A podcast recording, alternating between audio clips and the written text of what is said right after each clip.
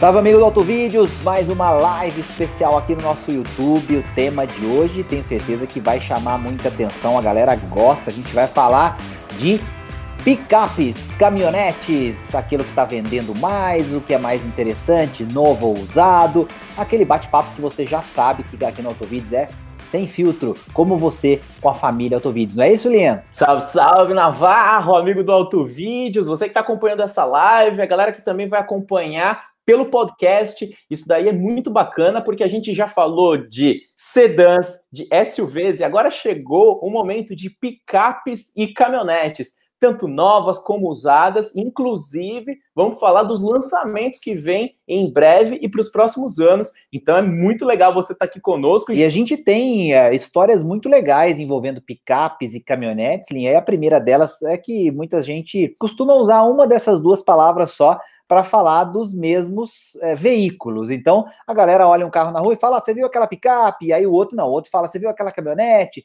E tem uma brincadeirinha, né? Que é, a gente, claro, não vai ficar aqui na chatice, corrigindo todo mundo, mas chama caminhonete porque deriva ali de um conceito de fabricação, de montagem muito parecido com um caminhão. E picape seria aquelas picapinhas mais tradicionais, menorzinhas que a gente conhece aqui. Lá fora é mais ou menos assim também, né? Truck vira caminhonete, né? E o pickup é só as picapes aí pequenas que a gente está acostumado a ver. Exatamente. Às vezes tem o pessoal que chama qualquer tipo de veículo ali um pouquinho maior de caminhonete em determinadas regiões aqui do Brasil, mas o lance é, Navarro, que elas também despertam muitas paixões, é muito interessante. Então você que está chegando agora também já vai dizendo aí se você é fã de S10, de Hilux, de L200, de Ranger, porque as paixões são imensas nesse segmento e também vai ser muito interessante a gente pensar, né, que aqui no Brasil tem as picapes que enfrentam serviço bruto mesmo aí em regiões mais complicadas, precisam desatolar caminhões, é muito louco isso. E também a gente vai dar uma passada nas usadas, vai lembrar de alguns clássicos do passado, D20 F1000. Então vai ser um bate-papo muito bacana, divertido e você está convidado aí para a gente tocar esse assunto de uma ó, forma chegou legal. aqui, Linha, ó, Ronaldo Vargas está sempre com a gente, Sandro Azevedo, Matheus Souza, presidente prudente, olha só, Jean Carlos, boa noite, Taquari Ronaldo, Peter Marcelino de Recife, é, o Matheus falando que não gosta de caminhonete, são muito duras, mas ele teria a Maroc V6, então olha lá, já começou ali, já é muito dura, mas eu teria a Maroc V, vai falar disso, Matheus. É, o Sandro falando que é fã da L200, Triton, é, Paulo Azevedo, boa noite. O Walterson falando da Toro, então tem muita coisa legal para a gente falar aí. É, mas, Lia, eu queria jogar a bola para você de novo, para a gente falar um pouco sobre esse começo. Aí a gente já vai entrar. Eu estou aqui com a lista da Fenabrave. Navarro sempre traz os números, né? Navarro meio bitolado nos números, mas eu acho legal para a gente discutir. É, Picape, linha, geralmente a gente está falando de um utilitário, é para serviço, e é para a gente colocar alguma coisa na caçamba. Tem também a galera que compra picape anda no estilo, aquele carrão grandão no dia a dia, e não coloca ali quase nada, talvez uma bagagem uma vez ou outra, e olha lá, né, Linha? Exatamente. A ideia realmente é essa, né? As picapes surgiram como utilitário. Então, se pegar, por exemplo, a Ford fabrica desde os anos 10 caminhonetes, né? Então, isso é muito interessante e elas sempre foram vistas justamente como utilitários para carga, para serviço pesado. E mais recentemente elas acabaram é, caindo no gosto né, do pessoal também para um uso urbano, para galera que nunca nem usa direito ali a caçamba. Será que faz sentido? Será que não faz? A gente sempre costuma levantar esses pontos aqui, mas claro, cada pessoa tem as suas prioridades, escolhe do jeito que bem entender. Então é, é bem legal, galera, já, e vários estados aqui em Navarro, São Paulo, Goiás, galera de Brasília, teve gente de Minas Gerais, Brasil inteiro aqui, tô vendo muita gente falando de L200 aqui. É, apareceu bastante S10 também, olha que legal, né? É, isso é muito interessante. Então vamos S10 que, vou rapidinho só jogar uma lenha, a gente não vai falar claro. de não, mas S10 que né, veio ali atrás, ela tinha uma semelhança grande com a SS, as caminhonetes norte-americanas ali no começo dos anos 90, etc. E depois ficou defasada demais em relação aos concorrentes, mas depois veio com tudo. Depois a gente vai falar disso, né, Linha? Exatamente. Então vamos pegar já o gancho aí da S10 e a gente já vai começar a tocar bola aqui. E vamos falar aqui de L200. Tem novidade da L200 que vai ficar animal, mais ainda do que ela já é. A gente testou recentemente. Então fica ligado conosco aqui. Mas vamos pegar um gancho da S10 porque aqui é legal a gente lembrar da, da tradição da Chevrolet também. Eu falei um pouquinho da Ford. A gente vai falar da super tradição F1000, Ranger, essas picapes aí lendárias da Ford. Mas o que, é legal da Chevrolet, né? A gente tinha lá, lá, desde trás, Marta Rocha nos anos 50, depois Chevrolet Brasil, até chegar na D20 ali, realmente extraordinária, lendária, deixou muitas saudades. Depois vem Silverado e tudo mais. E aí a S10 surgiu como uma picape média ali nos anos 90, era menorzinha, fez um baita sucesso e ficou muito tempo defasada. E hoje a S10 tem vendas expressivas, tem legião de fãs também, como a galera que estava comentando ali, ó, o próprio Fábio Mendes, amo, picape tem uma S10, olha, legal, galera que tem, diz aí se ela aguenta mesmo, o serviço bruto e tal. Olha, vou jogar te interrompendo, só um parênteses para você não perder o gancho, porque o Paulo perguntou de S10 LTZ Flex, então guarda aí a questão de Flex tá. para elas, porque esse é um tema à parte que a gente vai ter que falar também. Então, beleza, então já vamos metendo bala aqui de S10, que a gente já dá aquela geral aqui, já vamos para as próximas também, porque o que, que tem a S10, né? Ela, ela vende bastante. Ela tem uma configuração de suspensão que é, segue mais o estilo americano, né? Um pouquinho mais macia tal, e, né, em, em determinados aspectos, é, e ela está vendendo bem, e aí, em termos de novidade, para você que está ligado aí em S10 também de mercado, ela deve passar por um facelift mais um, ali por volta de 2020, e a nova geração da S10 só deve vir lá para 2024 no Brasil, 2023 as derivadas dela lá no exterior, Austrália, Estados Unidos, e aí ela deve ter uma, um chassi global, né? Daqui a pouco a gente explica um pouquinho mais a questão de chassi, picapes monoblocos, daqui a pouco a gente entra nesse ponto, que é bem interessante, e só outro vídeo explica de um jeito bem interessante para você. Então, o S10 vai ter novidades mais lá na frente, e, e aí talvez nesse facelift, talvez ela perca a motorização flex, e você já levantou esse ponto. Recentemente a Ranger deixou a linha flex, e hoje o mercado de flex é mais ou menos uns 7% só, é na aquela coisa, né? Picape média, pesada, sustentar o motor flex, o cara tem que ser dono de uma de uma usina ali, ou de posto, né? Usina de álcool e tudo mais. E, e, aí, só complementando em relação ao contexto né, da S10, então deve ter um facelift, talvez perca a motorização flex ou não, mas é importante ressaltar que o motor flex dela é um dos mais modernos na categoria e é um dos mais econômicos dentro do possível, motor moderno que chegou ali em 2016, mais ou menos. Legal, Alinha. Olha, eu vou falar alguns números para o pessoal poder entender um pouco também de como que essa dinâmica do mercado acontece, porque a gente está falando de S10, pegamos esse gancho para falar de S10. O Liam falou da questão diesel e flex. Eu, particularmente, acho que uh, com um veículo desse porte, já para. Uh, eu entendo que existe uma diferença significativa em relação ao preço com a motorização flex e a motorização diesel, mas que a proposta do carro o tamanho do carro que você vai uh, fazer no uso do carro no, no, dia a dia, e principalmente a questão uh, de você ter a capacidade de carga e utilizar isso, acho que o diesel realmente é o que faz mais sentido. O flex não é algo que me atrai muito nesse tipo de, de veículo, não. Então, acho que esse é um, um, conceito também que pode ser subjetivo, claro, mas as próprias vendas dizem que é mais ou menos por aí. Mas olha que interessante, a gente está falando, vamos pegar aqui o que o. A, a, vamos botar esse, esse parênteses para entender bem aqui o que a a Fenabrave chama ali Navarro. na... Navarro. Só, Oi, só uma observação aí. Navarro aqui, que é o nosso embaixador do espanhol aqui. Olha só, Gustavo Schedinken, lá. Saludos desde a Argentina. Manda um salve para ele aí. Saludos, Gustavo. Que bueno. Temos agora um argentino entre nós. Opa, Gustavo. Valeu, tamo junto. Meu pai é espanhol, Gustavo, então um pouquinho a gente arranha, aprendeu em casa, mas o espanhol do argentino é diferente, eu sei disso. Olha só, linha, vendas, olha que interessante. O ranking da Fenabrave fala em picapes grandes, tá? Isso aí depois a gente vai vai se ajeitando aí com as, com as nomenclaturas, né? Mas é, quem que está dentro desse contexto, desse ranking, para a gente ter uma ideia? Olha só, em primeiro lugar, a Fiat Toro, que a gente vai falar um pouquinho dela e vai explicar também um pouco desse sucesso, mas olha só, ela tem 28.600 unidades emplacadas em 2019 no acumulado em linha. 28.600 unidades de touro. Depois tem Hilux. É incrível. Em, é incrível. Depois, em segundo lugar, a Hilux com 19.800, praticamente 20 mil. Então tem aí quase 9 mil unidades a mais de touro emplacadas no ano em relação à Hilux. E em terceiro lugar, olha que bacana, a S10 então, que a gente falava justamente dessa questão de ter ficado muito tempo fora desse mercado de forma competitiva, agora em terceiro lugar, com 14 mil unidades vendidas. Depois vem a Ranger com 9.700, a Maroc com 9.400, já é, terminando aí essas cinco primeiras posições. Mas interessante porque a S10, né, que veio nessa é, com essa geração agora, veio, veio forte, veio para brigar, Linho. Exatamente. Então, pessoal, vamos dar aquela contextualizada aqui para você que entender muito bem aí o que, que acontece, né? No Brasil a gente tem as picapinhas, hoje o objetivo não é muito falar a respeito delas, né? Mas tem Saveiro, Estrada, é algo que veio desde a da, da, da, Fiat ali, né, com a picapinha derivada ali do 147, a City lá atrás, e é uma coisa bem específica aqui do Brasil. Aí depois, é, hoje a gente tem as picapes que são consideradas as é, agora até fugiu aqui, as médio compactas, né? É, isso, é, o termo, né? Isso, exatamente. É alguma coisa nesse sentido, né? É bagunçado, então, é muito louco. É tudo bagunçado, né? É. Então o lance é o seguinte: é, aí a gente tem as picapes monobloco de porte maior.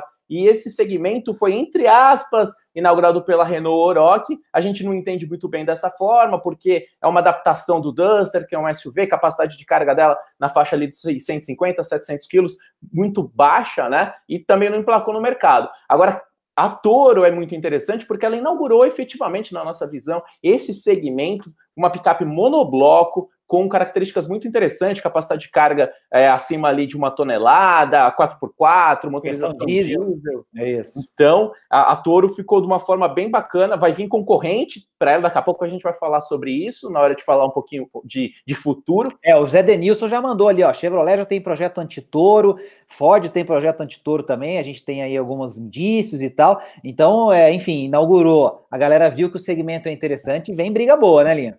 Exatamente. Aí depois a gente vem para as picapes médias, que é curioso, que nem eu falei, nos anos 90 a Ranger e a S10 eram menores. Hoje elas são assim, relativamente grandes, né? É tanto que na Fenabrava está com picapes grandes, né? Então fica essa confusão, né? Não, é tudo uma grande confusão, mas elas são picapes médias, né? Hilux, L200, a gente vai falar de L200, eu tô vendo que a galera tá incendiando aí para falar de L200, porque L200, é, a gente vai falar daqui a pouquinho, a gente testou recentemente, mas vem novidade bem bacana sobre ela.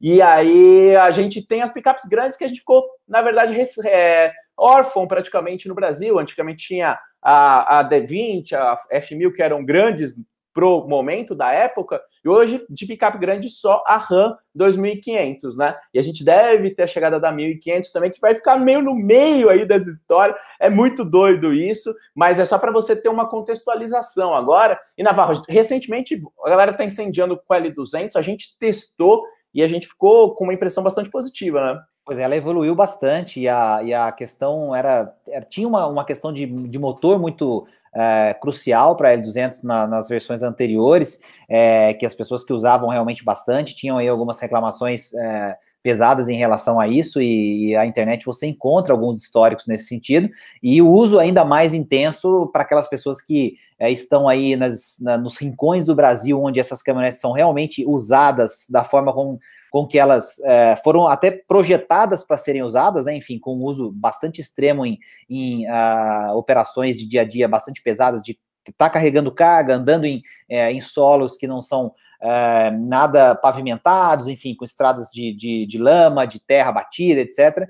É, o pessoal gostava, mas assim, para um uso um pouco mais light. E aí, nessa versão, é, a gente teve alguns, inclusive alguns depoimentos, enfim, gente próxima que, que faz uso bastante severo desses carros, é, elogiando muito essa nova versão, principalmente a questão do motor, a motorização, a confiabilidade do motor, a parte mecânica, mas também é, o conforto que aumentou. É, e isso é uma coisa que a gente notou no nosso teste, nossa avaliação, né, no nosso rolê que a gente deu com a L200, e a gente pôde perceber que realmente ela tem uma, uma diferenciação nesse sentido. E, e lembrar, Lian, que ela vem é, ela está, né, aliás, com uma cara que está defasada em relação aos principais lançamentos da Mitsubishi, então deve aparecer logo, logo por aqui, ano que vem, por aí, é, essa nova é, digamos, essa nova cara para a L200, que vai deixar ela bastante bonita, muito invocada, quer dizer, com uma cara bem diferente dos concorrentes, é, das concorrentes, né, principalmente daquelas que são mais fortes no mercado, e é, tendo ainda a possibilidade de vir com um pacote de segurança que pode deixá-la ainda melhor. E aí, só para voltar a bola para você, vou falar um pouco da, das vendas dela,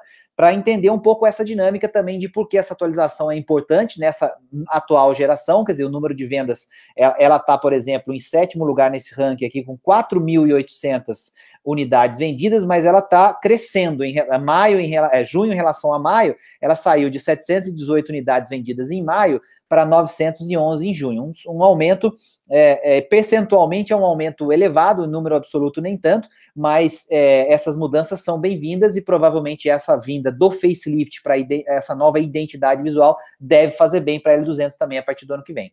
Exatamente, pessoal. Na semana que vem vai sair o nosso vídeo sobre a L200. Aí a gente vai destrinchar todos esses pontos. Mas o que o Navarro comentou é o seguinte: e teve gente que, ali, ó, o próprio Leandro Helbert, salve Leandro, comentando que é uma ótima picape, mas o cromado ali na frente não fica muito legal. E o lance é justamente esse: essa atual geração veio com design ali meio estilo chinês, principalmente ali as primeiras versões. E, a, e é, hoje a L200, cada versão tem um tipo de grade diferente, só que ela vai trazer, e já tem lá na Tailândia, isso que o Navarro falou, o design inspirado na linguagem atual, que é o Dynamic Shield, que significa o escudo dinâmico, aqueles Cs bem caracterizados. Adoro esses nomes também, Elinha. É o escudo. Ai, cara, é, cara, eu adoro. Dynamic Shield. É, Você olha é na frente, tem um cromadão assim, tá? O Dynamic Shield. Navarrão fala mesmo, cara. Eu é, adoro. galera é criativa ali. Então, então, L200 aí vindo com bastante força mesmo. E aí, pessoalmente, olha, é uma picape legal de, de, de conduzir. E eu fiquei muito, mas muito impressionado mesmo com ela na terra na Terra. É incrível a dirigibilidade dela. E daqui a pouco eu vou falar de Ranger também, porque já teve gente pedindo. Também testei lá a Ranger 2020, lá em Córdoba, na Argentina, e também me surpreendeu muito a suspensão, a evolução da suspensão na Ranger. Daqui a pouquinho a gente fala também sobre Ford, só que aqui na Navarra eu queria aproveitar que passou um gancho aqui do nosso grande seguidor, do nosso grande amigo Torleif. Opa! E aqui é um assunto que a gente pode falar rapidamente, mas que é um dos mais polêmicos do mundo no momento envolvendo caminhonete, que é a treta envolvendo a classe X da pois Mercedes. é, que loucura isso, Que novela mais do que mexicana, rocambole. Falaram pra caramba desse carro, fizeram é, segredinho, depois apareceu uma traseira lá toda conceito, um carro conceito que o, o, a versão que veio ficou até bem parecida com ela, não sei o quê, e não sei papapá, e agora você começa a acompanhar e, ah, então, a gente tá achando que vai até abandonar, porque não sei o quê, porque não tá vendendo, rapaz, que coisa louca isso. É, vou contar toda essa história, né? Aquela coisa do hoje sim, hoje sim, hoje não. É, bem essa, bem essa. Aquela coisa ali, mas infelizmente, para a gente aqui no Brasil, ou felizmente, não sei, é meio hoje não, para a classe X. Resumindo a história aqui, a classe X surgiu como um projeto conjunto da Daimler, Grupo Mercedes-Benz, com a aliança Renault-Nissan, e aí a ideia de compartilhar chassi, carroceria e tudo mais é, com né, é, a classe X, Nissan Frontier, que a gente já tem aqui no Brasil, e a Renault Alaska. Isso foi feito lá em 2009 por um antigo presidente da Mercedes. Só que, com o passar do tempo, as tretas lá na Nissan, Renault, a prisão do é, CEO Carlos no, é, Gomes, brasileiro e tudo mais, o, o lance é que a coisa vem meio que desandando Hoje ela é produzida lá na Europa, mas a Europa vende pouco caminhonete, não tem atendido de uma forma bacana. E aí a ideia era dela ser produzida na Argentina para bombar em vendas, número significativo e compensar meio que esse projeto aqui. Só que a Argentina está em turbulência econômica, uma treta gigantesca, e parece que ali na hora de fechar as contas para a produção, o custo dela teve um salto muito gigantesco que não ia ter como casar. Lembrando né, que, por mais que ela seja uma Mercedes-Benz, é um projeto ali Nissan, efetivamente, né?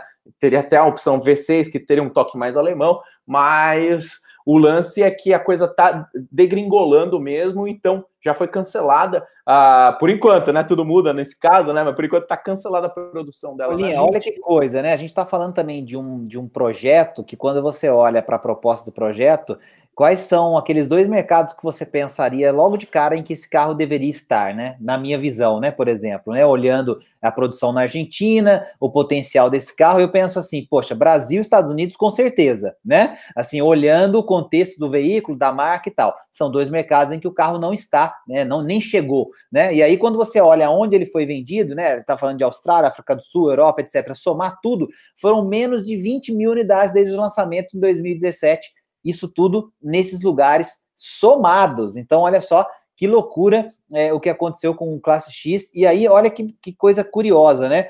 É, algumas, é, quando você começa a ler, acompanhar algumas coisas que estão sendo publicadas, principalmente em relação ao carro na Europa, o sentimento dos consumidores em relação ao que o carro entrega é de que o carro é caro para a proposta que ele tem. Então, olha que interessante, porque a gente fala muito disso no Brasil também, da questão da maturidade do consumidor, da necessidade dele enquanto produto que ele está levando para casa. Quer dizer, então, é, é, tem também o lado emocional, o aspecto de status, etc. e tal. A Mercedes fez uma aposta alta nesse segmento ao colocar a sua estrela numa caminhonete que era é, que é construída com essas outras alianças, como você comentou, e o consumidor não comprou essa ideia. Além, claro, do custo ser elevado, ela teve que colocar o seu preço, posicionar o carro num preço muito alto, o consumidor não comprou linha. Então, tem esse outro lado que eu queria também colocar dentro desse, é, desse dessa discussão sobre classe X, porque eu acho interessante, é, e, e é isso que aconteceu principalmente na Europa.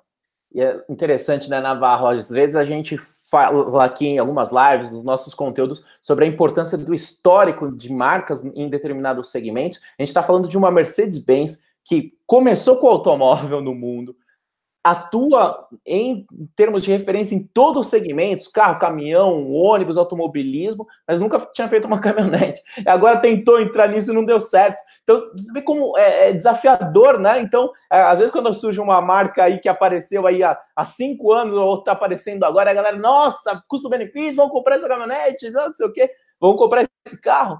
Olha só, uma Mercedes-Benz no meio de um desafio. Imagina se você falasse assim, né? Chegasse para a gente, ou numa roda de, de, profissionais que, que atuam nesse segmento, é, sendo jornalistas ou profissionais do mercado, pessoas que trabalham com automóveis, etc. E fala assim: você acredita que a Mercedes é, seja capaz de criar uma caminhonete competitiva no mercado? Quem é que falaria não? Né? Quer dizer, tem esse lado de, de você é, ter uma marca capaz de fazer muitos produtos de sucesso dentro do mercado automobilístico e também é, envolvendo pesados, etc, etc, mas ela fez algo que o consumidor não queria, quer dizer, uma caminhonete desse porte, Mercedes-Benz, compartilhando tanta coisa com outras caminhonetes, para que, que eu preciso disso? Eu acho que foi esse o grande ponto que uh, acabou virando uma interrogação na cabeça dos consumidores, dentro das opções disponíveis, o preço cobrado não fazia sentido. Mas é, é curioso, porque é, é, aquela coisa que você não trucaria de saída, né? Tanto que o carro foi criado. Exato. Então vamos aproveitar esse gancho aqui de alianças, porque é, vai ter muita coisa de impacto mesmo no segmento de caminhonetes decorrente de movimentos empresariais e alianças. Então a gente está falando aqui de uma aliança. Hoje a Nissan Frontier aqui no Brasil é a única que veio efetivamente com essa proposta e é um, infelizmente a, a Nissan nunca conseguiu emplacá-la de uma forma interessante no mercado. Ela tem características bacanas, uma suspensão traseira diferenciada em relação à concorrência, mas ainda não, emplacou. A gente é, pretende testar uma ali para mostrar. Tá atrás, só para falar, tá atrás da, da L200 ali na oitava posição do ranking da Fenabrave das picapes grandes, o número da Frontier ali 3.800 unidades emplacadas em 2019, é, para a gente ter uma ideia. A L200 estava em 4.800, só para a gente ter uma referência. Legal. E aí, pessoal, olha que, olha que engraçado como as coisas vão se encaixando aqui. Você vê, né, pessoal? A gente vai batendo um papo, tem pergunta tal, e as coisas vão se encaixando de uma forma bem interessante. Então, agora vamos pegar aqui. O Navarro acabou de falar de Nissan Frontier e de L200. E o que acontece, pessoal, é que recentemente a Mitsubishi foi adquirida pela aliança Renault-Nissan. Então, hoje a Mitsubishi está dentro dessa aliança. E o que isso vai impactar? Que a próxima geração da Frontier e da L200 devem compartilhar é, chassi, projeto e tudo mais. Então, a galera aí que é fã de Mitsubishi L200 raiz, essa, geração é a última, porque vai ter influência da Nissan aí no meio da história, com certeza, na, nos próximos lançamentos. Pois é, e aí a gente tem outras é, mexidas aí, tem, a gente viu pessoas falando, por exemplo, de Amarok, aí a gente já pode pensar que daqui a pouco, ali em 2022, em Amarok e Ranger vão compartilhar também serão projetos compartilhados. Olha que coisa curiosa, a gente está falando de um segmento que tem tantos Autolatina de novo. É, tantos concorrentes, né, Linha? Tantas opções bacanas e com tanta polêmica legal envolvida, né? Que é aquela coisa de, de dos fãs, por exemplo, de Toyota Hilux, porque tem confiabilidade, tem pós-venda, etc. E tem a galera que não tem e faz a piadinha de que o carro capota, e aí tem aquela galera que já curte o outro, é, por exemplo, como uma S10, a gente falou aqui, tem a galera da Ranger e tal, e cada vez mais a gente vê que, né, agora você pegou L200 e Nissan Frontier, que provavelmente compartilharão é, projeto. Aí você tem é, Ranger e Amarok que compartilharão é, projeto. Quer dizer, a Hilux que deve e precisa, né, Linha? A gente não falou dela ainda, eu tô, eu tô jogando um pouco de cada uma, mas a gente já vai pegar os comentários para a gente voltar para falar um pouco é, especificamente de cada modelo. Mas Hilux que precisa, por exemplo, daqui a pouco, é, de uma nova geração, quer dizer, ela está aí, né, sendo é, repaginada, repaginada, repaginada, repaginada, e lógico, tá lá na, na, na, nas cabeças aí do ranking, né, atrás da Toro, mas é, se a gente for comparar banana com banana ali, ela está na liderança em relação é, é, aos seus concorrentes, mas que precisa se modernizar também, enfim. Então, é, esse, vai, esse, vai ter... É, esse cenário agora para os próximos anos vai ferver para esse segmento, né, Linha? Exatamente, aproveitando o gancho de futuro para a Hilux, daqui a pouquinho a gente fala né, do porquê ela é tão consagrada também no mercado, mas ali agora, de cabeça, né, meio desafiador aqui, mas é provavelmente por volta de 2023 deve chegar uma nova geração da Hilux. E aí o detalhe muito interessante é justamente esse, que ela vai vir numa, entre aspas, plataforma global nova, e isso é um impacto é, muito a, significativo. Aquela, aquela um pouco seria é, compartilhada com Tundra e Tacoma lá fora, né? Exatamente. Né? É, é, diferente nos Estados Unidos, né? É, porque hoje elas são diferentes, Exato. mas assim como o pessoal que acompanha a gente falando de carro, a gente fala da plataforma TNGA, Perfeito. plataforma modular, novo Corolla, Prius, RAV4. Então, esse mesmo conceito, entre aspas, a Toyota vai aplicar no segmento de caminhonetes. Então, vai vir uma Hilux muito, mas muito mais moderna, que vai compartilhar esse chassi, essa estrutura, com picapes superiores a ela que só tem no exterior. Então vai vir muito bacana, com certeza. E aí toda a tradição da Toyota. É, a Tacoma, que seria média lá fora, e a Tundra, que seria maior, mas interessante que essa plataforma dá essa possibilidade de, de ter é. tamanhos diferentes, né? Bem legal isso. Exato. Então, vamos, só para a gente manter os conceitos legais aqui, né, Naval? Que a ideia é sempre não falar mais do mesmo, sempre trazer um pouquinho mais.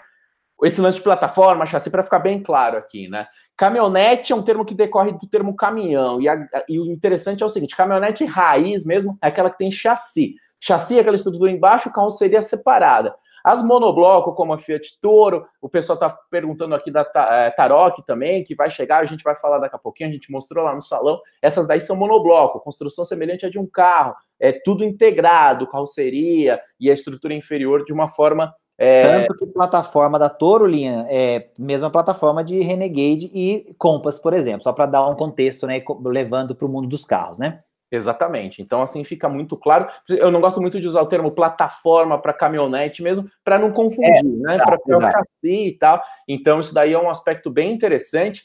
E, e, e aí o pessoal, a gente tá, deu esse toque agora em Amarok e Ranger, né, Navarro? E aí a Amarok hoje no Brasil tem características diferentes, né? Teve gente perguntando de Amarok usada também, em 2014, um pouquinho para cima. E aí, galera, é o seguinte, né? A Maroc entrou meio patinando no mercado e teve algumas questões ali, técnicas envolvendo correia dentada, alguns aspectos nesse sentido. Demorou ali um pouquinho, teve toda a polêmica do Dieselgate também. E aí, então a Maroc, né, sempre aquela questão do acabamento interno, parece uma Saveiro mesmo, né? É, mas ela tem características diferentes. É a única que tem tração integral permanente, no mercado, e ela é um, é um, é um veículo que tem aquela coisa do car-like, né? Que é a semelhança com o comportamento dinâmico de um carro. Isso é muito por conta também de perfil de pneu, essa estrutura toda dela. E a própria tração 4x4, 4Motion ali, que, que é, acaba sendo interessante. E mais recente... E tem a V6 dona, né? Isso, isso que eu ia falar. Mais recentemente, meteram um V6 diesel lá, é, podendo chegar aí perto de 250 cavalos aí com alguns, é, algumas artimanhas de né, overboost, etc e tal ali, e assim, é, é bacana, porque né, a gente está falando de um V6 diesel com uma potência legal e um carro, uma, uma caminhonete que acelera e anda como um carro, né, Linha? Exatamente. Então é bem interessante. Hoje ela reina absoluta aí nesse lance. Quem quer um desempenho é quase de um esportivo tal, né? Os números dela de aceleração são semelhantes a de um, de um Sandero RS aí, mais ou menos, né? Então, é, é, é de 0 a 100 e tal. Então, é bem, é bem, bem louco isso. Lembrando que é o mesmo motor do Audi Q7, né? Então, é, e ela está em quinto lugar no ranking, linha, vendendo aí na casa de 9.400 unidades, assim, muito perto da Ranger, tá? Que tem 9.700 unidades. Então, depois ali os três primeiros ficam um pouco mais longe, e os dois ali, no caso, S10 e Hilux, mais afastados. Mas, assim, ela, para no começo ter patinado um pouco, ela tá ali bem forte, brigando de igual para igual com a Ranger. Exato. Então, um salve aqui para a galera que está participando. O Matheus falou de Ranger. Quem mais ali? Olha, o, Armando também está sempre com a gente no segmento das, das pequenas. João Marinho, que dá sempre o like na voadora. Tamo junto, salve, João Marinho. Olha o comentário que chegou ali, Olinha. Você vai curtir, vai comentar, porque esse aqui é a sua cara. Oswaldir Aparecido falando que tem um Explorer 94. Tá Cara, Cara esse, esses anos 90, Oswaldir, anos 90 se você começa a falar isso aqui numa live comigo, Colinha, fica difícil, porque aí a gente vai viver lá, cara. Porque Explorer 94, sensacional. Quem vai se lembrar aí desses é anos em que, em que veio é, Jurassic Park, Parque dos Dinossauros, e aí o Explorer lá, dinossauro mordendo, arrebentando tudo. Aquele lá, cara, Explorer, é muito legal, cara. Baita carro. Meu. Legal, fantástico. Então, pessoal, continua agitando no chat, a gente tá de olho aqui. Obrigado pela presença. E tem um lance, né, Navarro? Aqui na live é esse bate-papo e a gente cada vez mais próximo da família Autovídeos. A gente tá aí com mais de 150 mil seguidores. Obrigado a todos vocês. E Família Autovídeos também tá com um grupo lá no Telegram. Navarro já vai deixar o link aqui. Isso, vou, vou pegar o link e já coloco aí. Exatamente. Então cola lá porque a gente sempre fala de novidades primeiro lá no nosso grupo, galerinha próxima ali. Então você entra lá no Telegram, grupo semi-silencioso. Logo a gente vai abrir mais para interações também. Então o Navarro vai colocar aí, daqui a pouco ele Vou fala. colocar aqui no grupo e vou falar também porque a galera vai escutar a gente no podcast. Aliás, podcast é muito fácil, só você ir para sua plataforma preferida e procurar autovídeos. Então a gente está lá para todo lado, praticamente todas elas, Spotify, Anchor, etc. Estou colocando no chat agora e vou falar também. Então é https dois pontos barra barra bit.ly barra autovídeos telegram. Vamos de novo, bit.ly barra autovídeos telegram e você consegue entrar no grupo para a gente estar tá junto, conversando ali no Telegram, passando as novidades para vocês em primeira mão, Linha. Exatamente. No podcast você pode escutar na boa as lives anteriores também que a gente comentou aqui, no Spotify, inclusive, Apple, Android, você vai achar o Auto Vídeos lá facilmente. Então a galera levantou Ranger aqui. Vamos entrar na Ranger, então. É outra, segue toda a tradição da Ford. Ford faz caminhonete há mais de 100 anos é líder mundial na fabricação de caminhonetes. A F-150 vende que nem água ali lá nos Estados Unidos. Que loucura, cara. Há décadas, líder. Eu vou pegar o número de 2018 enquanto você vai destrinchando a Ranger, só para a galera ter uma noção do que, que é F-150 lá. É um negócio impressionante, né? E aí, quando você soma toda aquilo que se chama de F-Series, né? Que é a família F, que é F-150, F-250, F-350, aquele emaranhado que pega desde da, das menores para eles lá até aquelas brutonas, rodado duplo. A gente vai, vai ter um vídeo aqui falando de oito picapes que só tem lá fora e que não rodam aqui no Brasil. Logo, logo a gente publica. E, e aí, Ranger 2020, vamos entrar nesse ponto aqui que eu, né, tem o um vídeo, você pode conferir depois lá no nosso canal, mas o lance é o seguinte: Ranger 2020, um facelift ali, dianteira principalmente, grade para choque, é, rodas ali com novo visual é, alguns internamente, novo console, alguns detalhes ali é, interessantes ergonomia, que, é, keyless e tudo mais.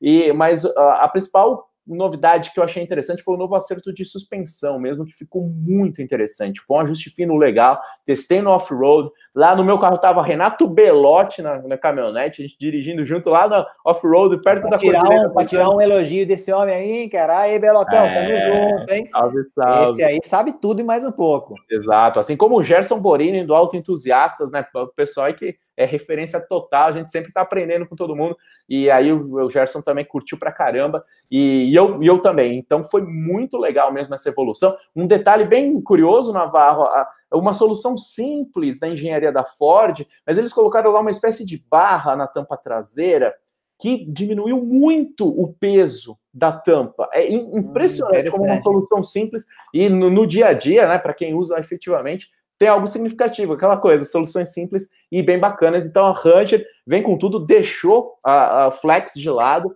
e a Ford não aumentou o preço em Navarro, porque ela quer ampliar a participação nesse mercado. É isso, lembrando que ela está ali no terceiro lugar, se a gente considerar a Hilux em primeiro, S10 em segundo, a Ranger em terceiro, com 9.740, perseguida de perto, de novo, vou colocar esse número, pela Amarok com 9.400. Então a estratégia é tentar deixar ela um pouco mais confortável, que com certeza é algo é, que teve algum estudo, um pedido, uma, uma avaliação por parte de clientes também e de e consumidores que eventualmente compram outros concorrentes, sem mexer no preço. Então a Ranger está aí competitiva e eu prometi o número e eu vou falar para vocês agora sobre a, F-150 no mundo, Lia, se prepara aí e prepara um comentário para depois desses números, porque é impressionante, cara. A gente está falando de 1,1 milhão, 1 milhão e 100 mil F-150 vendidos no mundo em 2018. Eu fiz uma continha aqui, sabe o que, que dá isso, Linha?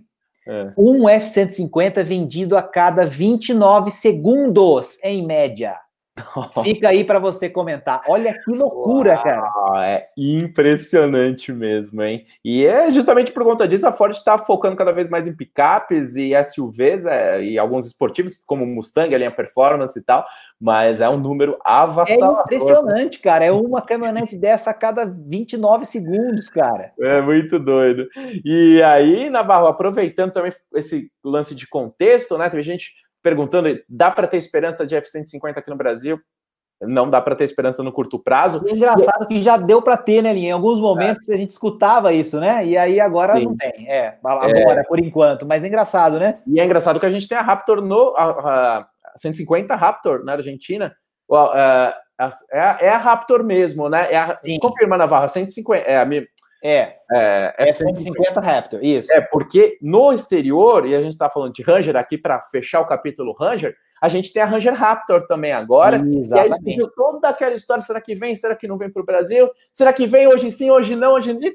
Hoje não, Navarro. é, bem, e aí, olha aí, galera, você que está vendo essa live aí, você precisa estar tá aqui com a gente descobrindo coisas aí que ninguém fala. Então vamos lá. Por quê? Porque afinal não vem porque o grande lance é o seguinte: para ser Raptor, ela precisa ter toda uma configuração off-road, amortecedores Fox, aquela coisa toda. Só que isso acaba implicando em redução da capacidade de carga. Então, a capacidade de carga dela vai lá para a faixa dos 750 quilos. Aí não homologa para o diesel, que precisa de uma tonelada de capacidade de carga. Então, é por isso que a gente vai ter que se contentar com o Ranger Storm, que deve surgir nesse ano. É isso, então. É, são aquelas coisas enfim, fazem parte aí do contexto, é, e a gente sabe que tem, é, também teriam, é, obviamente que é, quando a gente fala dessas versões também, a gente sabe que seriam versões restritas do ponto de vista de número de vendas, né? Vamos também contextualizar que são pedidos feitos muitas vezes por consumidores esse tipo de veículo, mas aqueles também que estão aí no oba-oba e tal, falando que compraria, compraria, compraria, mas é, seria uma opção restrita, quer dizer, com um número de vendas bastante restrito, e aí é, perder eventualmente essa, é, essa homologação ou não conseguir fazer isso, ou ter que mexer em toda essa estratégia, é algo que não vai fazer sentido, obviamente, dentro desse contexto, porque é uma decisão econômica também e principalmente. Dizer, então tem esse, esse lado que é sempre bom a gente trazer também no Autovídeos, a gente fala muito de paixão por carros, né, de, de comprar, de avaliar é, é, é necessidades e fazer é, bons comparativos, o bom carro usado ou zero, etc. Mas claro que existe o contexto econômico de sobrevivência e, claro, de lucratividade operações, e aí você tem que considerar o contexto do mercado, o contexto do país e o contexto econômico daquela região onde você vai produzir o carro e depois onde você vai vender o carro. Então, por esses aspectos todos, a gente tem visto, inclusive, carros sumirem, né? A gente está falando de uma, de uma live hoje de picapes, caminhonetes, etc., mas modelos de carros sumirem para darem lugar, por exemplo, para SUVs e picapes ou caminhonetes. Então, tem esse, todo esse contexto que a gente aqui no Autovídeos fala também para poder mostrar que não é só uma questão muitas vezes de ah, por que, que não traz, é picuinha, é birra, não é, mas tem um, sempre alguma coisa um pouco mais complexa que a gente precisa tentar entender.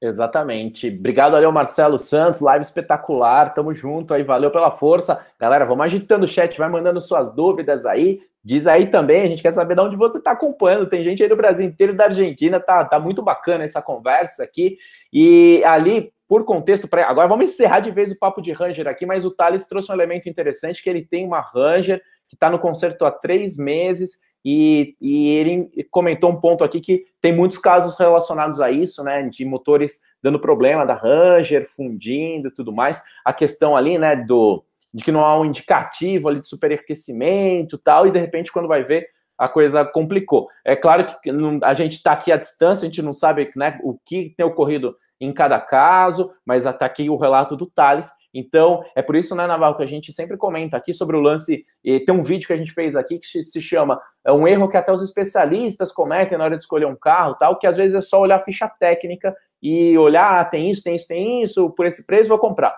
Não, precisa entender bem toda a dinâmica que envolve o período de propriedade, como está sendo o, a durabilidade, a confiabilidade, pós-venda, desvalorização, seguro, tudo mais. Então é por isso que você, você, vê que, você vê que curioso isso, porque a gente comentou um pouco disso em relação à L200, né, da, da, geração anterior e essa atual, e a gente teve relatos, inclusive, de pessoas é, de muita confiança próximas falando exatamente isso, que tiveram outro modelo e que agora tem esse novo. E aí é, vamos usar, mostrar um outro exemplo disso que a gente está é, falando, quer dizer, tem regiões em que é impossível você por exemplo, ter uma Hilux, porque você vai pagar um seguro tão caro, quer dizer, tão fora do, do da média, porque é um lugar é muito próximo da fronteira, por exemplo, e as pessoas vão tentar é, te assaltar e, e, roubar o carro para atravessar para o outro lado, que você tem que acabar optando por um outro modelo. Então, é, são situações que muitas vezes fogem da ficha técnica, fogem da recomendação é, que você teve de um conhecido, de um amigo ou de alguém que mora eventualmente numa outra região do Brasil e que é da sua família e tal, e que você tem que levar para o seu contexto. Então, essa é uma outra coisa, uma outra coisa curiosa e que acontece. Eu estou falando desse caso de Toyota Hilux, é, é, é, que pode parecer um exagero, mas a gente tem sim as regiões fronteiriças que são regiões complicadas para esse carro, principalmente do ponto de vista de seguro. Então, é, é, mais uma coisa que tem que entrar aí dentro dessa, desse contexto de como tomar essa decisão, Linha.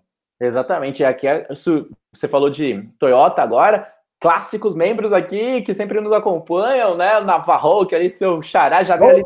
Já chegou, aparentada, aparentada, tamo junto. Dogões e doguinhos também sempre junto, isso é bem, bem interessante. Então, só passando um pouquinho Ó, Registrando aqui o Thales falando que a Ford não está dando uma posição para ele, Thales. A gente está aqui fazendo esse apelo aqui para você também. Então, galera da Ford que estiver assistindo, se chegar lá, o Thales está aqui, ó, no comentário, vai lá ajudar o nosso brother aqui.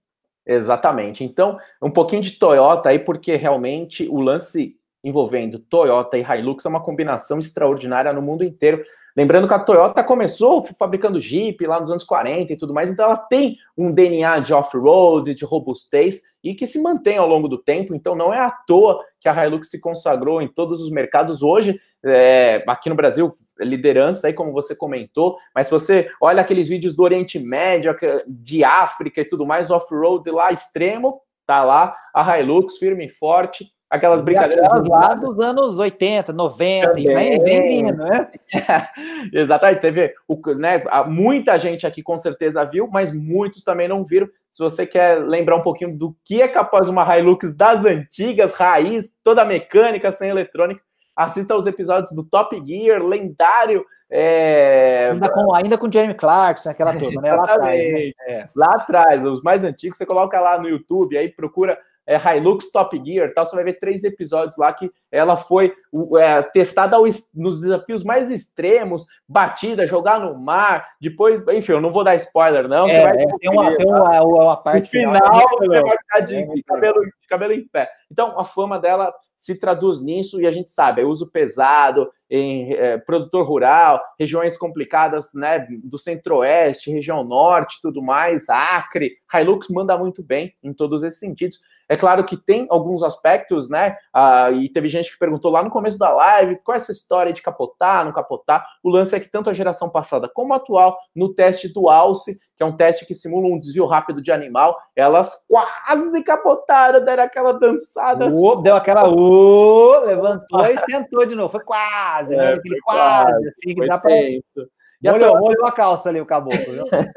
a Toyota recentemente tem aperfeiçoado isso, mas ela não é referência. Em, uh, o acerto todo de suspensão da Hilux é para robustez, tanto que ela na terra ela quica mais, ela não é tão confortável, mas ela aguenta o tranco. É, é então... interessante isso, Dani, porque a gente fala dela e assim, às vezes a gente fala assim, ah, não é ela não é referência do conjunto ou de tudo, né? Assim, parece muitas vezes que a gente está falando assim, ah, peraí, vocês não estão falando da picape mais vendida como deveriam falar.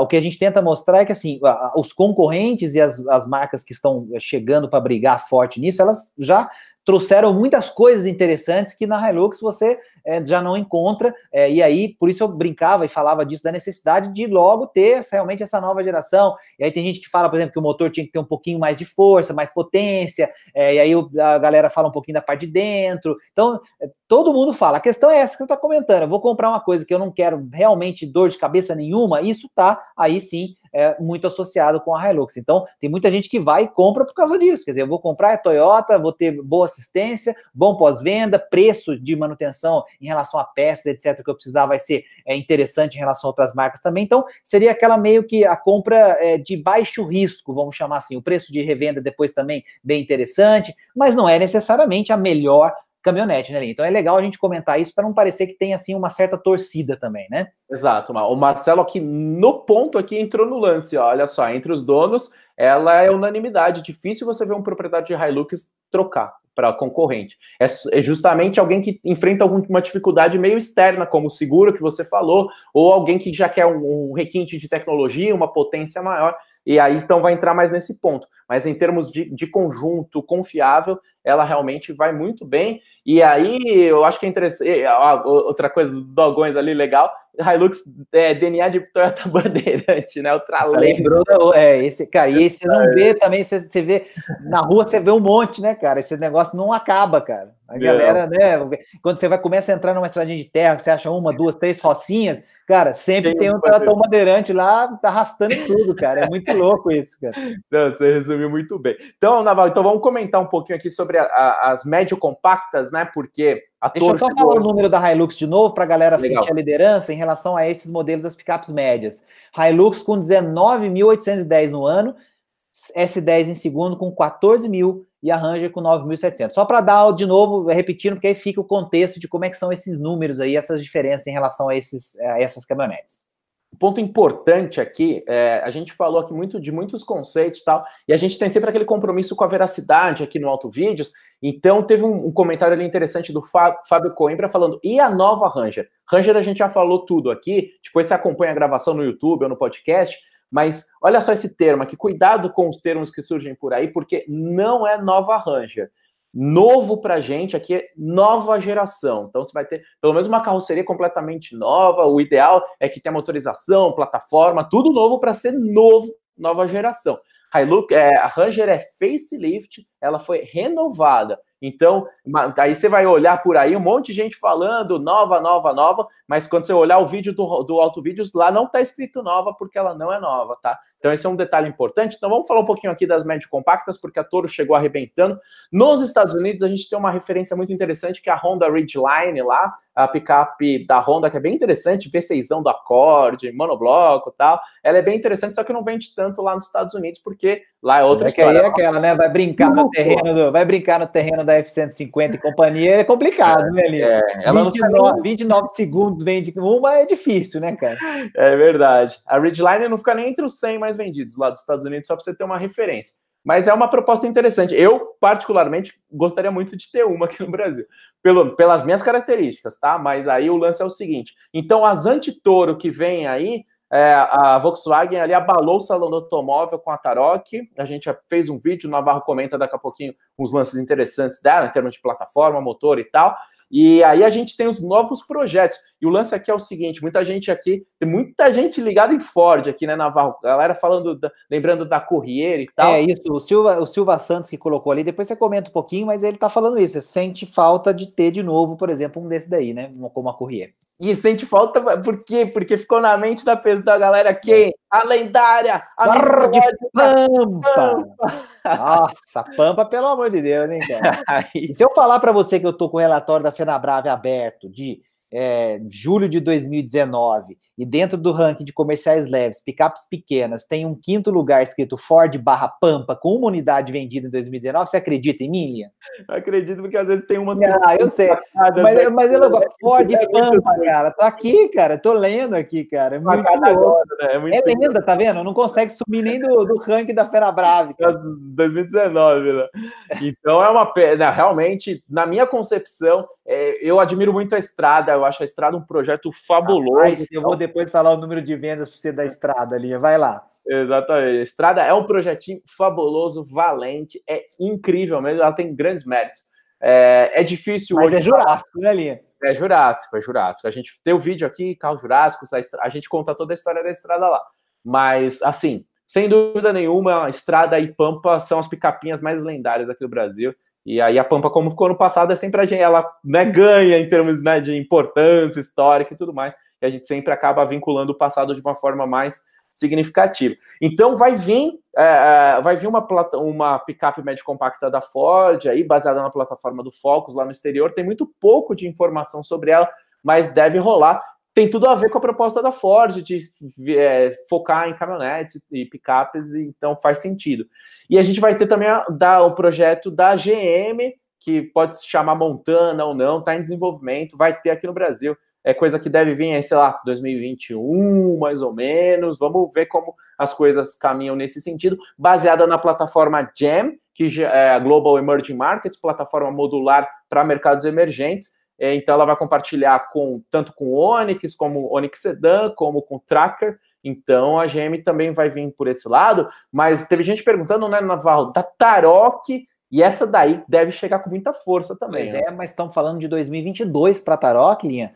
É, enfim, a gente tem que ir acompanhando isso, essas informações elas vão sendo atualizadas, né? Obviamente a gente está de olho nisso, né? Mas a gente está falando desse concorrente de peso aí para o Fiat Toro, a briga é, vindo aí com a uh, Volkswagen Tarok, que é um carro que tem aí uh, o a ideia de ser é, muito parecida com a Fiat Toro na proposta, então a ideia é você ter um bom espaço interno, aquela dirigibilidade muito parecida com o carro, uma boa capacidade de carga, com alguns mimos ali, considerando que ela é, terá, por exemplo, motor é, 1.4 turbo, esse TSI já bastante conhecido é, da Volkswagen, que equipa vários veículos, é, e lembrando que no próprio grupo é, FCA, né, a gente está falando da, da, Fiat Toro, é, vem aí também novidades em relação à motorização para toda a sua linha, muito provavelmente, porque foi anunciada uma fábrica de motores turbo aqui é, no Brasil. Então, eu estou fazendo sempre esse link com a Toro, porque a Toro é né, o projeto líder e que é, criou todo esse mercado para esses concorrentes que estão chegando e que, para variar, estão chegando tarde, né, Linha? Tem tudo isso também que é sempre curioso da gente comentar, né? A gente é, já falou de SUV, falou de sedãs, enfim, já, já contextualizou isso para outras pessoas, mas a Volks agora veio com a plataforma MQB, derivando vários projetos interessantes, criando várias opções, e aí a gente vai ter aí, provavelmente em 2022, eu até estava olhando aqui essas datas, é, aqui está falando que seria janeiro de 2022, né, pensando na Tarok, então é, a gente tem aí pelo menos menos mais é, dois anos pela frente até ver esse carro no mercado. Mas seria é, uma resposta a Fiat Toro é, que provavelmente até lá vai ter é, alguma, enfim, pode ser um facelift e tal, uma, uma mudançazinha é, estética interessante, mas com certeza novos motores. Aí sim eu acho que ela já viria e ficaria bem competitiva com a motorização turbo aí, algumas motorizações é, turbo diferentes para que ela fique ainda mais é, interessante. Então, é, a Tarok é a arma da Volkswagen que vai chegar, mas ainda demora um pouquinho, linha, como esses outros modelos também que você falou de outras marcas que por enquanto estão sendo desenvolvidos. Então, ainda tem um tempo de reinado aí para Toro. E olha só, eu ia falar dos números. Se a gente pegar, né? Vai lá. Deixa eu só complementar aqui nesse ponto, só para não perder, que você falou de motorização, e fica o grande X da questão em relação à Tarok, se ela vai vir com diesel, tudo indica que sim, isso. mas para isso tem que ter capacidade. E teve gente perguntando ali de homologação, então vamos explicar um pouquinho melhor. É, para diesel, precisa ter capacidade de carga superior a, uma tonelada. Uma tonelada. Ou, e também a questão de, de reduzida, né? Marcha reduzida, por isso que a gente não tem carro de passeio a diesel aqui no Brasil. Teve gente que perguntou, Naval, você vai falar de número de vendas, mas daqui a pouco, olha a pergunta do Dr. Leif ali sobre Sangyong Action. Dá uma olhadinha também como que tá. Ah, o, beleza, a gente número, olha assim. número de vendas. E aí eu tinha te interrompido ali, então. Não, é... não, tranquilo. Eu ia mostrar essa, esse domínio de Fiat pensando nas picapes e caminhonetes, né? Que a gente está falando do conceito, mas nesse caso a gente está falando de duas picapes, né? Então, olha que interessante. Fiat Strada, ali, a gente está falando de 36.273 unidades emplacadas em 2019. Rapaz, 36 mil. É tá? Distância para o segundo lugar, que é a Saveiro, é o dobro. A gente está falando de 18 mil para Saveiro. Tá? Então, olha que loucura. E depois a Montana em terceiro cai para 6 mil. Olha é, que loucura. Essa aí é a monstrana mesmo, a gente já explicou que ela é jurássica, é um monstro total. Essa Isso. daí fica longe. E aí você vê, né? 36 mil para a estrada, 18 mil para Saveiro e 6 mil para Montana. E aí a Toro com 28, lembrando a Toro de novo, né? Estamos falando que eu falei aquela hora 28. Então você imagina que os dois líderes aí da Fiat juntos, olha lá que loucura, estão vendendo é, 60 mil, é, mais 60 mil picapes no ano a Fiat, considerando essas duas categorias. Então é muito louco em linha. Fiat arrebentando com as picapes. É aquilo, sai na rua, você olha, você vai ver. Você é. vai ver a, a, estradinha em várias configurações, desde aquela pé de boi com a galera judiando e colocando tudo em cima e tal, e ela aguentando o pau, até aquelas umas completinhas, tem o, o, o locker, aquela coisa toda de vento e tal, e touro, touro, touro para tudo que é lado. Fantástico. Eu vou procurar o número da Sangyong aqui. Ah, enquanto eu vou é. dando uma geral aqui no chat. Isso. O Max ali perguntou se é, a Renault Oroch é uma boa opção. A gente já falou que não é aqui, então depois você confere a gravação da live, por favor. Uma coisa que me chamou a atenção aqui, o Armando perguntando sobre picape elétrica. Tem, a princípio não tem, mas a gente, a gente tem aquele boato de que a Tesla está desenvolvendo. Tem uma empresa nova lá nos Estados Unidos que apresentou no começo do ano, lá naquela no é, CES lá de Las Vegas, né? Um primeiro protótipo. Tem outras empresas investindo nesse sentido e tem uma grande polêmica aí também já envolvendo a nova geração da Hilux, que teve boatos que surgiram aí no exterior de que ela teria motorização elétrica, mas a Toyota é, meio despistou, então a gente não, não sabe muito em relação a isso.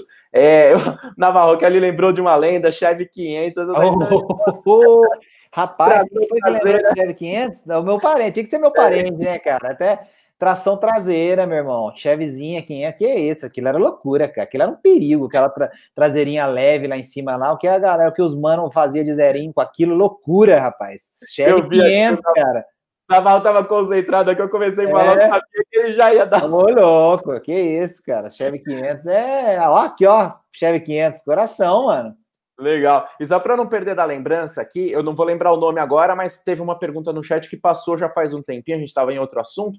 É alguém que trabalha com trailer e estava perguntando qual caminhonete seria interessante. Bom, o primeiro ponto nesse aspecto é você acompanhar nas fichas técnicas qual tem a melhor capacidade de tração. Isso daí é que vai ser mais significativo. Se você tem possibilidade de é, comprar uma picape mais sofisticada, e existem picapes como a própria L200 que tem um, um, um dispositivo eletrônico ali que estabiliza a, a, questão do trailer, porque tem sempre aquele comportamento dinâmico envolvendo o trailer que tende a complicar. Então, se você pode investir mais, fica atento nesse aspecto. Agora, em relação a outros aspectos, aí a gente né, não tem como é, cravar aqui qual seria a melhor opção, porque a gente teria que analisar todo o seu contexto, perfil de uso, região e tudo mais. É, eu não consegui achar o número da Sangyong, que no relatório que eu baixei de junho, que fala do contexto do mês e o acumulado, é, eu não achei ela. Então, eu vou ficar devendo aqui, mas eu vou continuar procurando quando a gente conversa. Se eu não achar agora, depois eu, eu procuro melhor. Mas não, aqui não está fácil. Possivelmente, talvez não nem tenha tido, viu, Navarro? Porque... Então, porque eles retomaram as vendas, eu sei que estão com algumas concessionárias e tal, mas enfim, né? Não sei. Então, aqui não apareceu. É.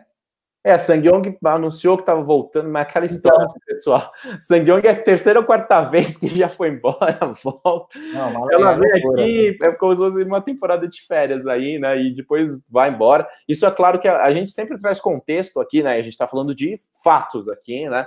Então é sempre importante isso, né? Porque às vezes você olha só a ficha técnica, que a gente estava falando, parte para uma compra e de repente a fabricante tem esse histórico. Por isso que é importante é, ter em mente tudo isso. Mas é, ainda não engrenaram as vendas da, da Sangyong aqui no Brasil, não nessa nova volta dela. Então são coisas aí que sempre é importante você ficar de olho. É isso, é, não achei mesmo não. Então vamos, vou continuar olhando e tal, é, mas não não encontrei nada especificamente sobre ela. O que, que eu ia comentar? Eu vi um comentário aqui, a galera falando aqui, a, o Dogões Doguins brincando que a estrada lá fora é RAM, né? Que tem muito lá também, então é bem, é bem, é bem isso mesmo. É, e o Ernesto fez um comentário interessante sobre Toyota, uma coisa que sempre me perguntaram também, Lia, né? O Ernesto, esse comentário é legal.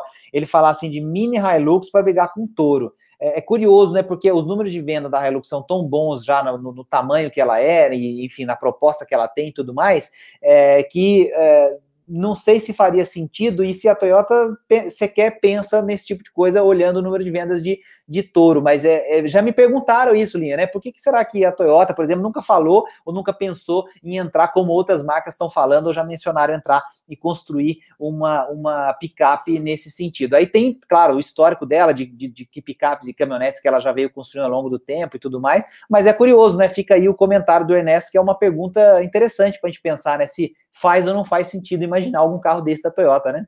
Interessantíssima essa pergunta, hein? Se já me perguntaram isso uma vez, cara. É muito legal essa lembrança do Ernesto, cara, porque a gente não consegue. Pensa pra você ver, a gente não consegue imaginar uma picape da Toyota parecida com a Toro. Faz esse exercício na cabeça pra você ver. É difícil, mas é uma pergunta boa. Por que, que não pode existir? É curioso, cara. É bem legal. Achei bem legal. É bem legal. E, assim, é, teoricamente, né, é, é não seria tão difícil porque ela tem a, a capacidade, é, a plataforma TNGA modular que poderia dar origem a isso, né? Mas quando a gente para para pensar, tem um aspecto histórico, né, de que os japoneses sempre para desenvolvimento de projetos é, são um pouco mais cautelosos, tendem a levar mais tempo. Então, e é isso que eu estou dizendo. Imagina, você está pensando, eu não imagino uma caminhonete Toyota assim, mas aí é legal o porquê não, né? É, é isso que é, é interessante, né? É, então, é porque a princípio não teria esse porquê não, e, e principalmente a gente acompanha que historicamente, né, a Toyota e a Honda sempre estão meio entrelaçadas, né? É claro que cada uma com as suas características. A Honda começou fazendo moto, depois veio para carro, depois veio para SUV, tem uma picapezinha ali médio compacta, tal, nos Estados Unidos. Então, é, quando a gente observa, por exemplo, quando a Toyota lançou o RAV4 nos anos 90, ali 94, 95, aquele preço do sapão, e aí a, a, a Honda já respondeu com a, a, primeira geração da CRV de 95 para 96. Então elas a, caminham mais ou menos juntas.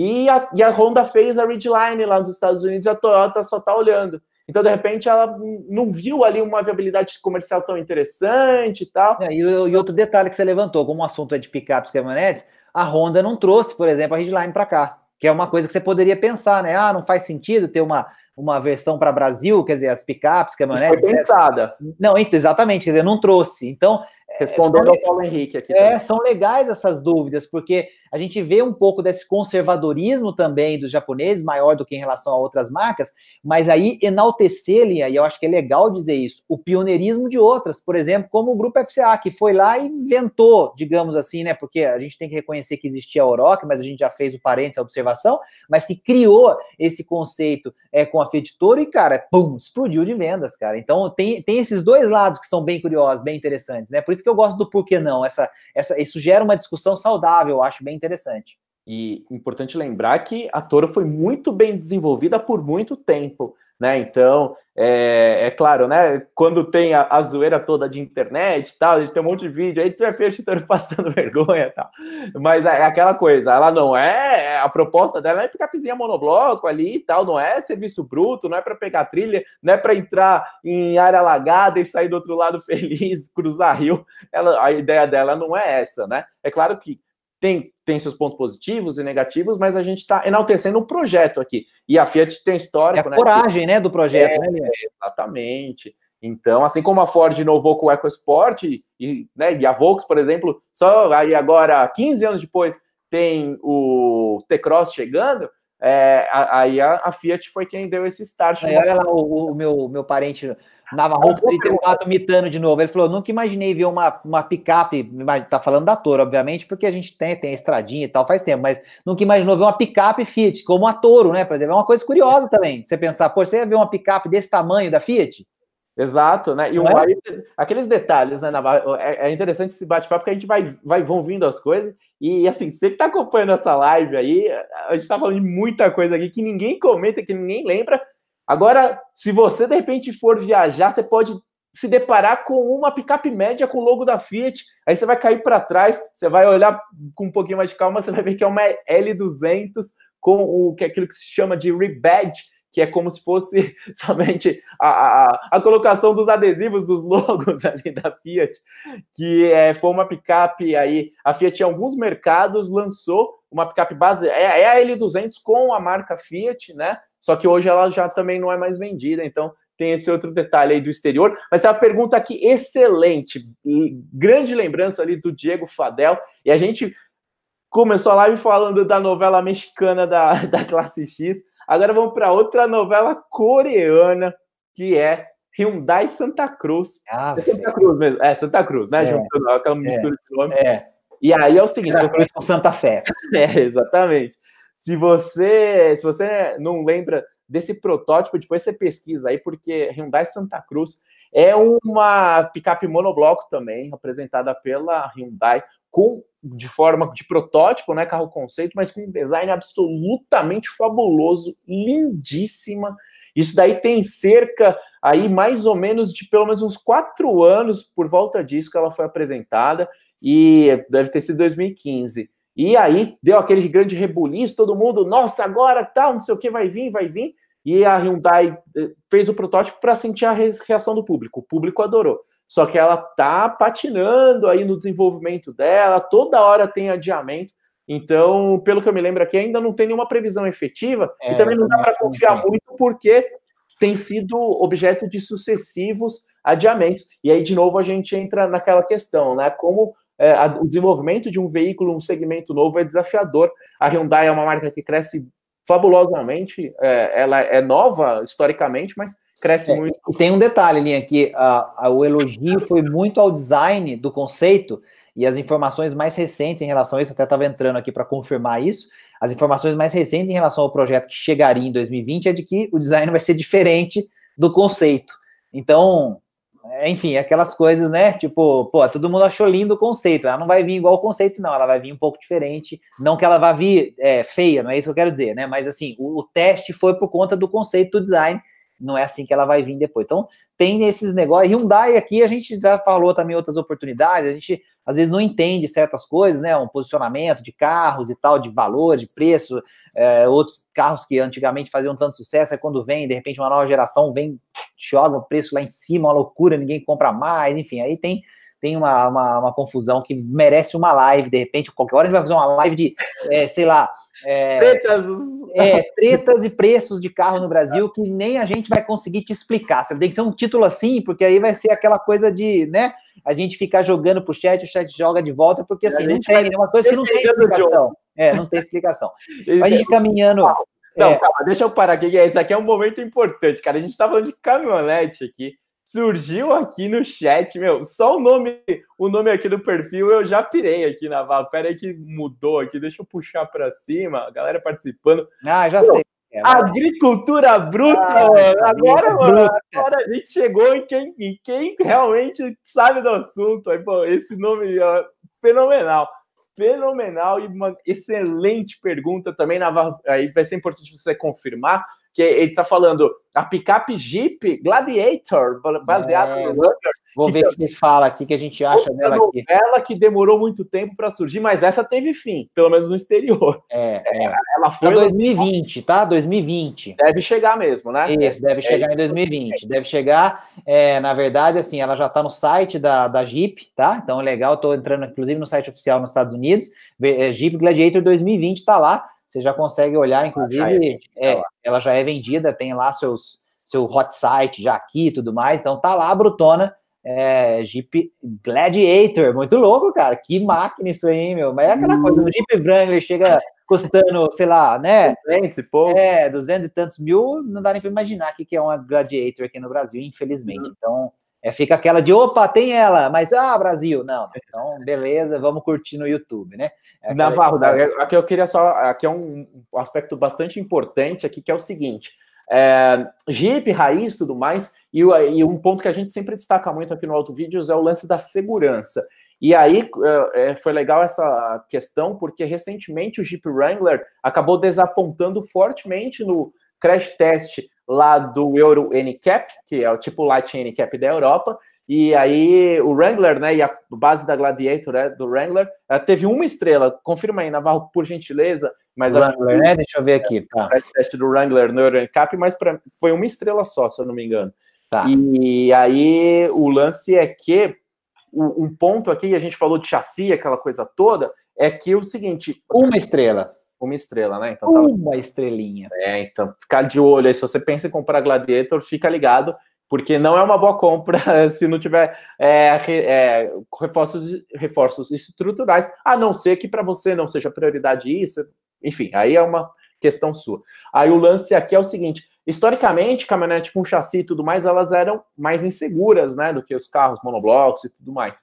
Agora, os, os projetos mais recentes têm evoluído muito nesse sentido. Então, você pega né, L200, que a gente falou muito aqui, tem cinco estrelas, tanto aqui no Latin Cap, como lá no, no exterior, a SW4 tem, tem cinco estrelas também, e então, dependendo, tem vários testes aí, elas estão melhorando, a gente vai fazer um vídeo aqui só sobre crash test de, de picapes. A gente vai gravar aí nas próximas semanas, logo surge no canal, Navarro. É isso, e para a gente ir fechando com uma pergunta boa que veio também do Agricultura Bruta, G1, ele falou sobre Estrada 2020, já que a gente estava falando da, da lenda jurássica, Estrada, Fiat Estrada líder de vendas ali, arrebentando tudo, a 2020 tem aí uma data mais ou menos prevista para março do ano que vem, é, e aí eu estava até olhando aqui mais ou menos, por enquanto a gente tem algumas fotos que não dá para ver quase nada e tudo mais, projeções e, e tudo mais, mas assim, a porção traseira é, estrada atual, quer dizer, onde a, o bicho pega ali, né, Linha? Vamos botar assim, né? Onde o bicho pega ali para carregar e tudo mais. Bola, tudo mais. Isso, tal. Aí, estradinha atual, Jurássico, mas o negócio aguenta, deixa lá.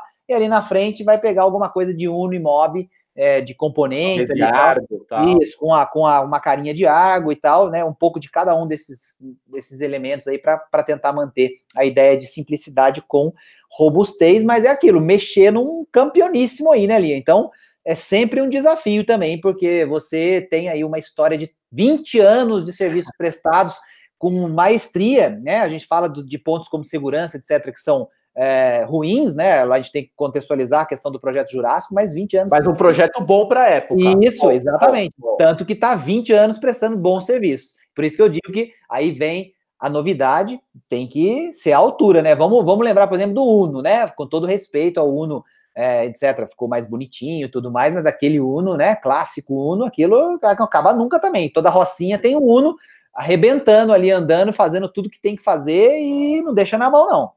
Exato. E aí, dando uma rápida aqui, foi, foi interessante ali o Márcio também perguntando de Hilux usada. Excelente compra, justamente por esses pontos, né? É, a gente falou que deu uma geral em vários, é, em vários segmentos, e é isso que é importante, né? Caminhonete, é, você tem que tomar muito cuidado aqui. Primeiro, nesse lance de projeto, é, ver as características técnicas, o nível de modernidade, principalmente segurança, controle de estabilidade, pessoal, para caminhonete média para cima, muito, muito importante mesmo. E é, inclusive a Hilux agora, né, na Gama 2020 vai ter mais versões ali com controle de estabilidade que precisa muito, mas para caminhonete usada, então fica atento nesse aspecto de histórico e tudo mais. Hilux com certeza é uma excelente opção. Tem outras aí, precisa comprar as mais antigas, que nem a gente falou, né? A S10 lá atrás, projeto bem bacana ali, daquela geração ali do fim dos anos 90, para quem né, realmente não pode gastar muito. Então acompanha isso, mas principalmente olha o estado de conservação, porque ela é voltada para serviço pesado. Então, se ela foi moída tal,